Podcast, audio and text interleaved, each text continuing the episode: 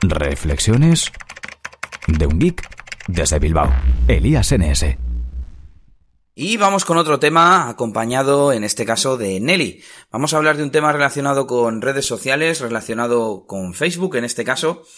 Y es que recientemente está muy de moda, muy en la palestra, eh, hablar de las noticias falsas y de cómo muchos medios se la cuelan a Facebook mm, con titulares engañosos, con el famoso clickbait y te llevan a páginas de muy bajo contenido, muy bajo, muy mal contenido, muy bajo valor contenido que no nos aporta nada y que solo sirve para pues conseguir visitas y por tanto clics en anuncios y finalmente dinero.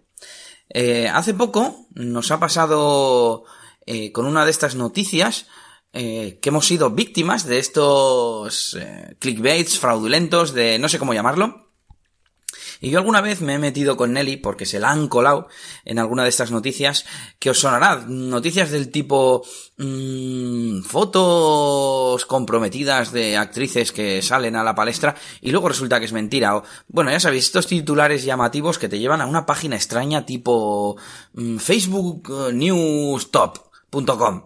Cosas así raras, ¿no? Dominios extraños.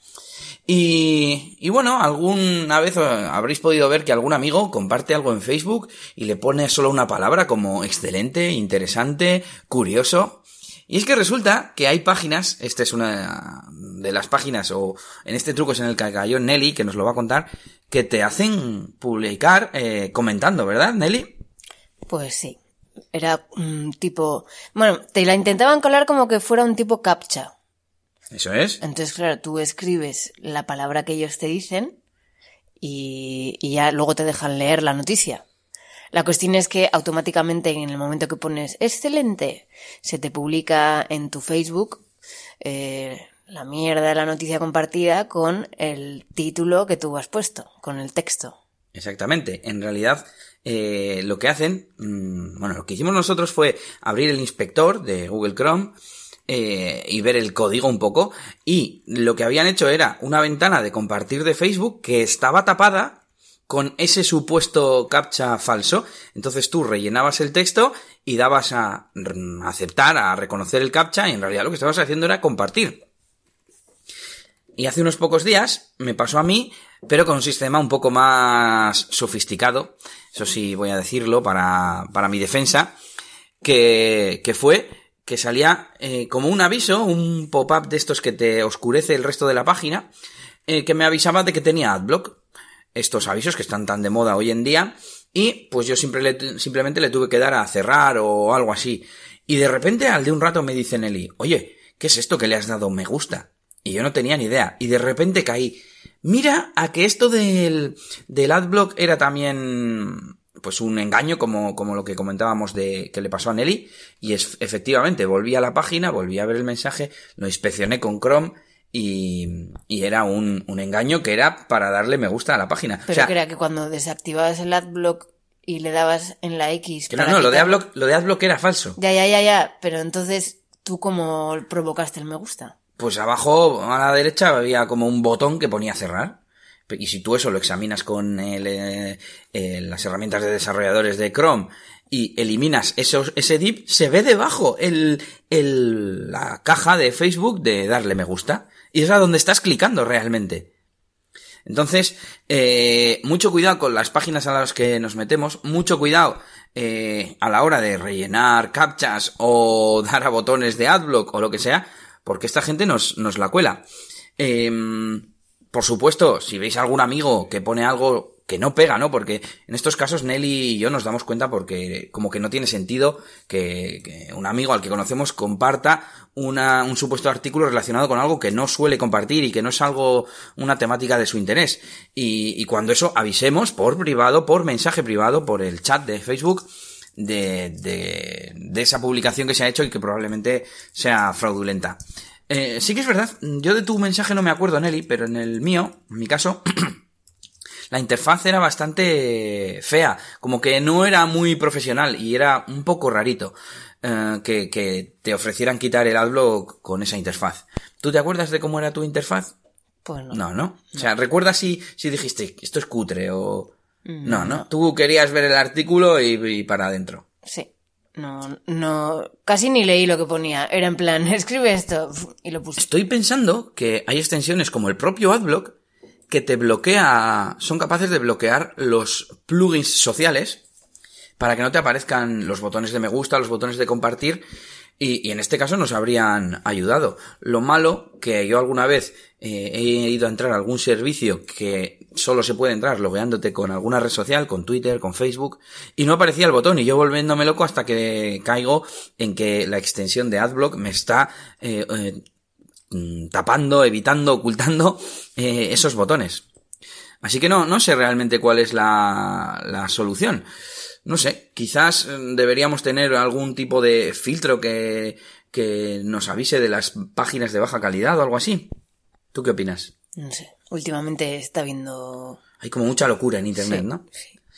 Y mm, lo que sí eh, está en- va a implementar Facebook es un sistema en el que va a avisar, va a salir un, un aviso debajo de este tipo de noticias eh, falsas. Bueno, es que al final son noticias falsas o buscando, no sé, eh, buscando otro objetivo que no es el de informar o simplemente el contenido, sino buscando que le des Facebook, eh, likes en Facebook, buscando que lo compartas, buscando este tipo de cosas y, y me gustaría que llegue pronto para ignorar ese tipo de, de contenidos.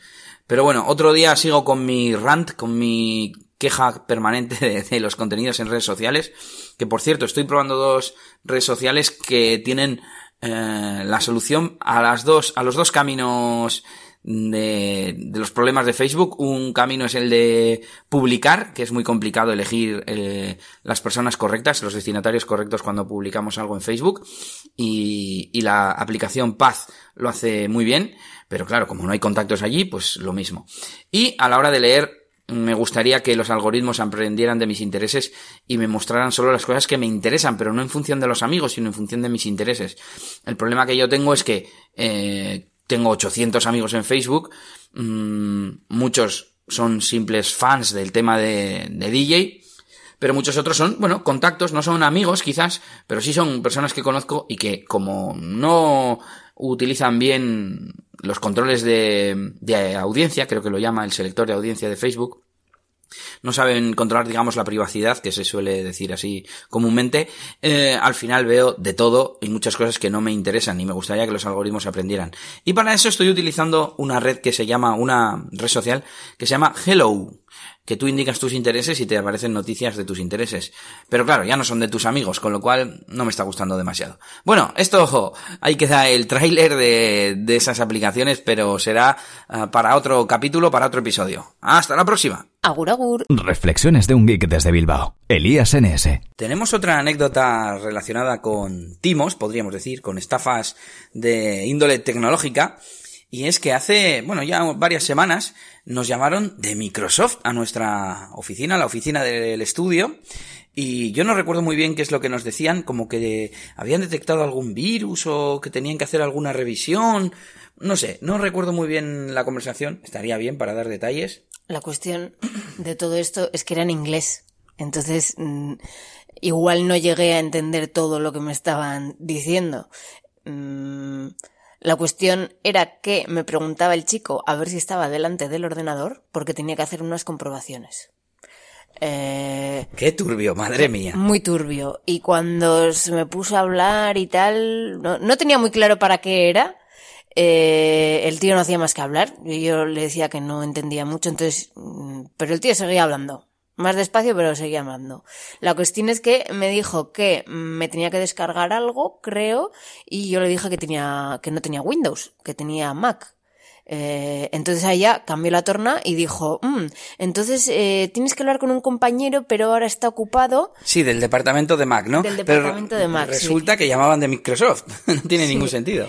Eh, entonces me puso en espera, me dijo, ¿puedes y tal? Y digo, sí, sí, yo espero. Al principio tampoco. Todo esto sabía, en inglés. Todo esto en inglés. No sabía muy bien por dónde iban a ir los tiros. Entonces dije yo, bueno, mientras yo no le dé acceso a nada mío, pues no hay problema. Que contado así suena en plan, haberle colgado, pero es que en el momento, pues estás a ver qué pasa, te van diciendo, no entiendes bien, quieres entender, pero bueno. Sí, pero yo ahí ya me olía que era un tongazo. Bueno, pero ¿por qué no le colgaste? para saber a dónde llegaba. Vale, vale. Bueno, pues me puso música, me decía que estaban ocupados, tal, y ya después de un rato esperando ya me rayé y colgué. El tío volvió a llamar y en plan ahí increpando caer porque había colgado. Eh, total, que no sé si le volvimos a colgar o no. Luego ya por fin llamó el del departamento de, de Apple. Supuestamente. Supuestamente. Eh, y ahí creo que ya te pusiste tú al teléfono. Sí, yo suelo ser el paciente y el que escucha y, da, y tal, y Nelly suele ser más la cortante y la echada para adelante, pero aquí hicimos eh, inversión de roles y yo le dije, es que no sabemos quién eres, no sabemos qué quieres, así que te voy a colgar y no llames más. Todo esto en inglés, por cierto. Y no volvieron a llamar, ¿no? No, pero tú le dijiste algo así como, pero ¿de dónde me llamas? No, de la empresa, ¿cómo era? Sí, no me acuerdo muy bien, pero una respuesta que no me convencía. Era. Del departamento de Apple, no decía de, dónde. Ya, pero ¿de dónde? Sí, eso es, eso es. Y, y yo decía, vale, pero ¿de qué empresa? ¿De qué organización? Y no, claro, no contestaba porque eh, era un timo, si no recuerdo mal. Luego buscamos el número en, o entre medias de las dos llamadas buscamos el número en, en internet y pues eso, que era, que era una estafa. Incluso creo que explicaban en qué consistía. Qué pena que fuese hace varias semanas porque no tenemos ya ni, ni el número ni nada. Y, y, si no os podríamos dejar algún enlace. Pero bueno, si os ha pasado alguno de vosotros algo similar, pues nos lo podéis contar por aquí. Ya sabéis, no deis nunca datos y nos... Yo cada vez me estoy volviendo más, más borde y más arisco llaman al estudio y hay veces que les digo, pero ¿quién eres? O sea, ¿eres un cliente? O, o sea, ¿quieres comprar o me estás intentando vender algo? Y entonces ya dicen, no, tal. Y, y, en cuanto veo que no es un cliente, que no es alguien que llama para comprar algo, para interesarse por algún servicio, le digo, lo siento, no te, no, no me interesa. Y mira que no me gusta decir la frase esa porque es como una excusa, ¿no? Para, para que te dejen de dar la brasa. Pero es que, me han pasado de todo con llamadas en el estudio. De gente decir, eh, no, es que mire, estamos eh, llamando a las empresas de Gecho y no sé qué y no sé cuántos. Y es en plan, pues no, no me, sé que estás siguiendo un guion y que estás siguiendo unos patrones y te has equivocado porque mi empresa es de Bilbao. Entonces, dime la verdad, dime, oye, mira, soy de una empresa de tal y te llamo para vender, para ofrecerte cartuchos de tinta. ¿Te interesa? Y yo le digo, pues no, no me interesa, imprimo muy poco. Muy bien, muchas gracias, hasta luego. Y ya está. No que te empiecen a machacar. Y, pero ¿cuánto imprimes? ¿Y cuánto al mes? ¿Y cuánto al año? Y no sé qué.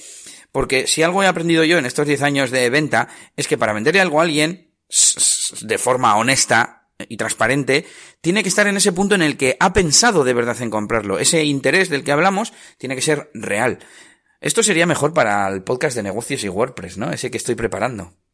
Uy, spoiler, spoiler. Y, y, claro, yo hay gente que me ha ofrecido cosas y le digo, pues mira, me viene perfecto porque justo estoy pensando en mirarlo, no sé qué. Eh, por ejemplo, hace poco mmm, contraté un nuevo plan de hosting más avanzado eh, y justo me llamaron para ir a un congreso de un proveedor de hosting y dije, pues mira, me viene perfecto, voy a ir, además me vais a informar y me viene bien. O sea, no me parece que me estéis machacando con publicidad, sino me parece información útil porque yo ya estoy interesado. Claro, ese es el punto difícil, encontrar gente que esté interesado, que pueda estar interesada en el momento que se lo dices. Pero no me mientas, no me cuentes películas eh, y no me insistas, no me seas pesado porque encima te voy a coger manía. Bueno, hasta aquí este podcast tecnológico empresarial. Ya voy a buscar la información de, del teléfono ese de Microsoft. Vale, muy bien. Vas a buscar ahí en el historial de Google o así, ¿no? ¿Hace cuánto fue? ¿Dos meses o así, igual? No, no lo recuerdo. Vale, pues nada, seguimos. Esto ha sido todo por este capítulo.